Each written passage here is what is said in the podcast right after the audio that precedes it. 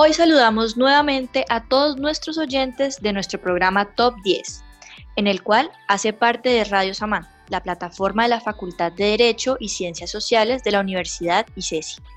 Aquí podrán encontrar una gran variedad de programas para todos los gustos e intereses.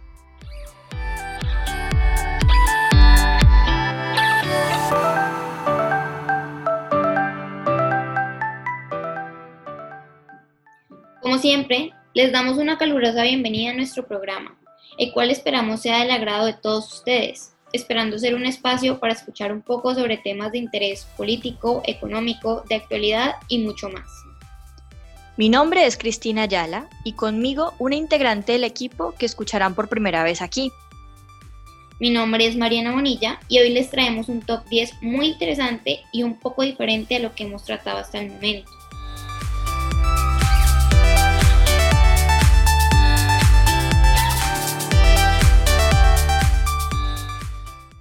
El tema de hoy es el nivel de aprobación de los actuales presidentes de América Latina. Bueno, y antes de empezar, queremos extender un agradecimiento muy especial a nuestro equipo de trabajo, Santiago Martínez, Daniela Narváez, Valentina Tamayo y a nuestras colaboradoras técnicas de hoy, María Paula Riaño y Victoria Rodas.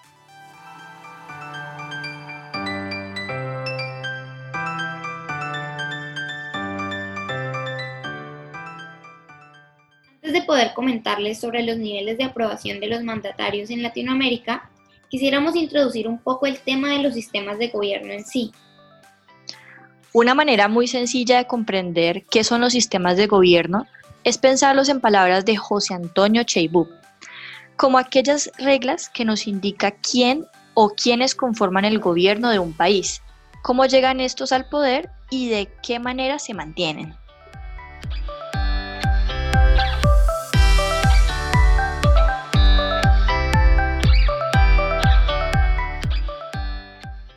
Así, nos encontramos en el estudio de los sistemas de gobierno con que los países democráticos pueden adoptar sistemas parlamentarios, presidenciales o mixtos, teniendo cada uno de ellos sus particularidades.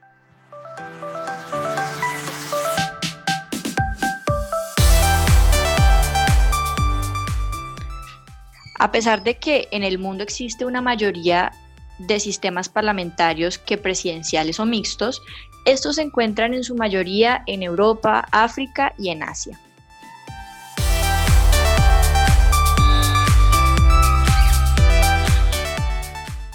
En contraste, todos los países latinoamericanos cuentan con sistemas presidenciales, al igual que Estados Unidos, el cual es el lugar de materialización del presidencialismo y la separación de poderes.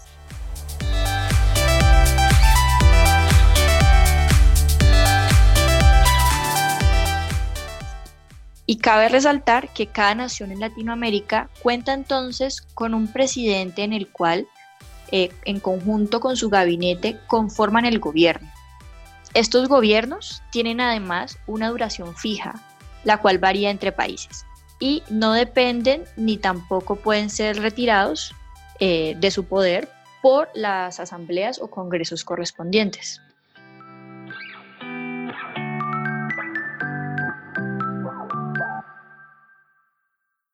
Bueno, siendo esto todo, podemos pasar hoy a nuestro top 10 de los presidentes con mayores niveles de aprobación en la actualidad de América Latina.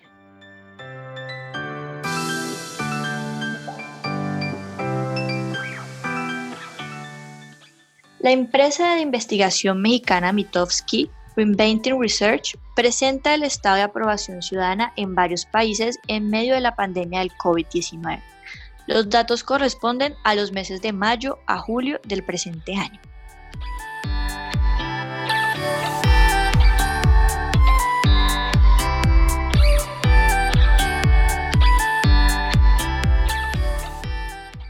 Sin más, tenemos que en el puesto número 10 está Iván Duque Márquez, presidente de Colombia, con 23 meses de gestión y un 41% de aprobación. Esto significa que este presidente aumentó 17 puntos porcentuales con respecto al anterior ranking.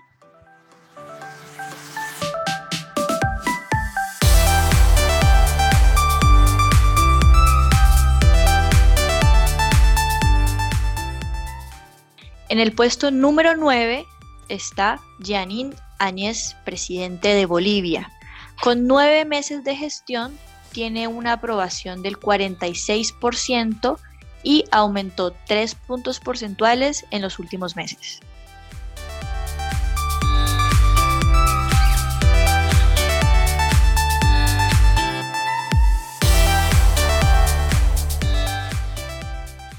En el puesto número 8 tenemos a Carlos Alvarado, presidente de Costa Rica. Este tiene 26 meses de gestión y un 51% de aprobación, habiendo aumentado 29 puntos porcentuales en los últimos meses.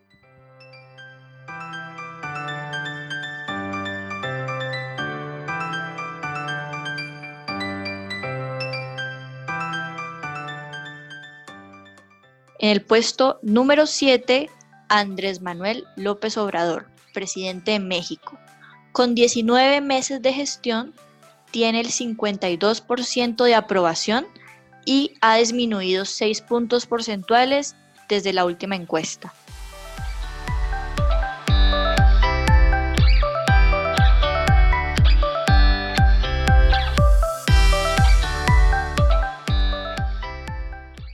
Como número 6 está Juan Orlando Hernández, presidente de Honduras. Este presidente lleva 77 meses en el puesto y cuenta con un 52% de aprobación, 19 puntos porcentuales más que en el anterior ranking.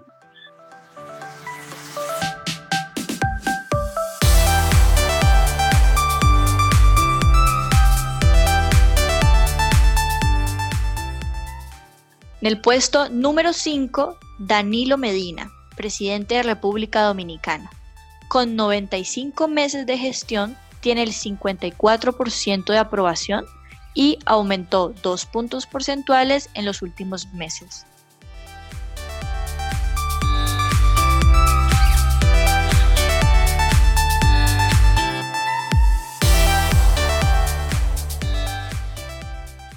En el puesto número 4 está Alberto Fernández, presidente de Argentina.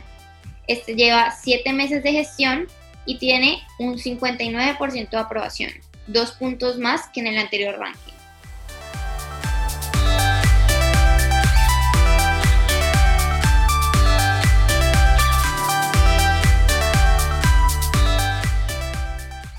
En el puesto número 3, Luis Alberto Lacalle Pou, presidente de Uruguay.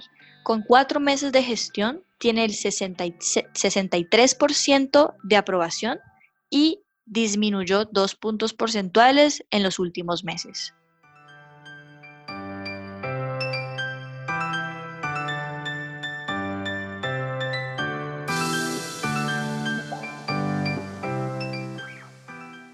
En el puesto número 2 tenemos a Martín Vizcarra, presidente de Perú. Este lleva 27 meses en el puesto y cuenta con un 65% de aprobación, habiendo sumado 10 puntos porcentuales en los últimos meses.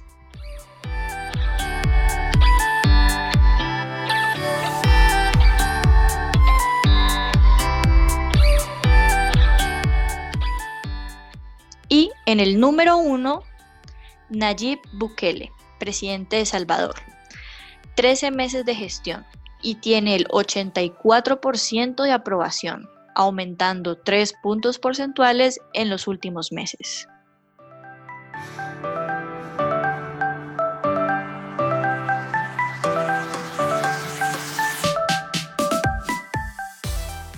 Es importante contarle también a nuestros oyentes que igualmente este ranking distribuye sus hallazgos en subgrupos que califican los niveles de aprobación de los mandatarios como sobresaliente, si tienen un 60% o más de aprobación, alta, que va entre un 59% y un 50%, media, que va desde el 49 al 40%, baja, desde 39 al 20%, y muy baja para aquellos mandatarios con menos de un 20% de aprobación.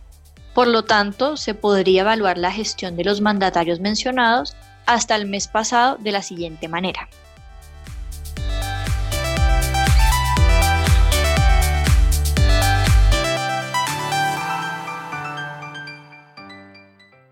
Solamente aquellos que ocupan los puestos 1, 2 y 3, es decir, los presidentes de El Salvador, Perú y Uruguay, logran alcanzar la categoría de sobresaliente, siendo Nayib Bukele el único en obtener una aprobación de más del 80%, lo cual es bastante alto, ¿no creen?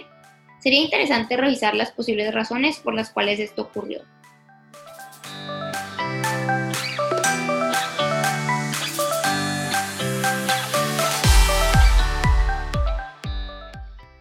Luego, en el puesto del 4 al 8 nos encontramos con calificaciones altas en Argentina, República Dominicana, Honduras, México y en Costa Rica.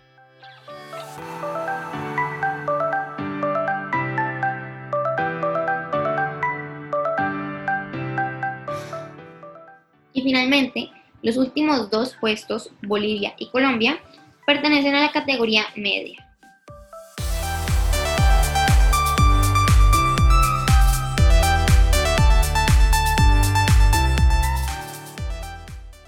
Importante aclarar también que para agosto de 2020, es decir, el presente mes, el Centro Nacional de Consultoría de nuestro país publicó los resultados de una encuesta más reciente en la cual la aprobación del presidente Duque subía al 61%.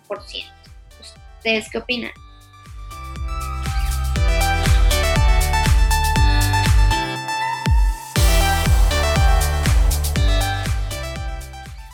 Bueno, y sin más, eso es todo por el día de hoy. Esperamos que les haya gustado la, la emisión. Damos una cálida despedida a todos nuestros oyentes y los invitamos a investigar más a fondo las razones que puedan estar detrás de los niveles de aprobación presentados, eh, así como de sus variaciones con respecto a rankings anteriores y en el caso de Colombia con respecto a nuevos datos. Esperamos se sintonicen la próxima semana para una nueva versión de El Top 10, en la que se viene un tema muy interesante. Seguiremos con una misión relacionada con los países y sus niveles de sostenibilidad. No se lo pierdan, el próximo viernes por Radio Samán.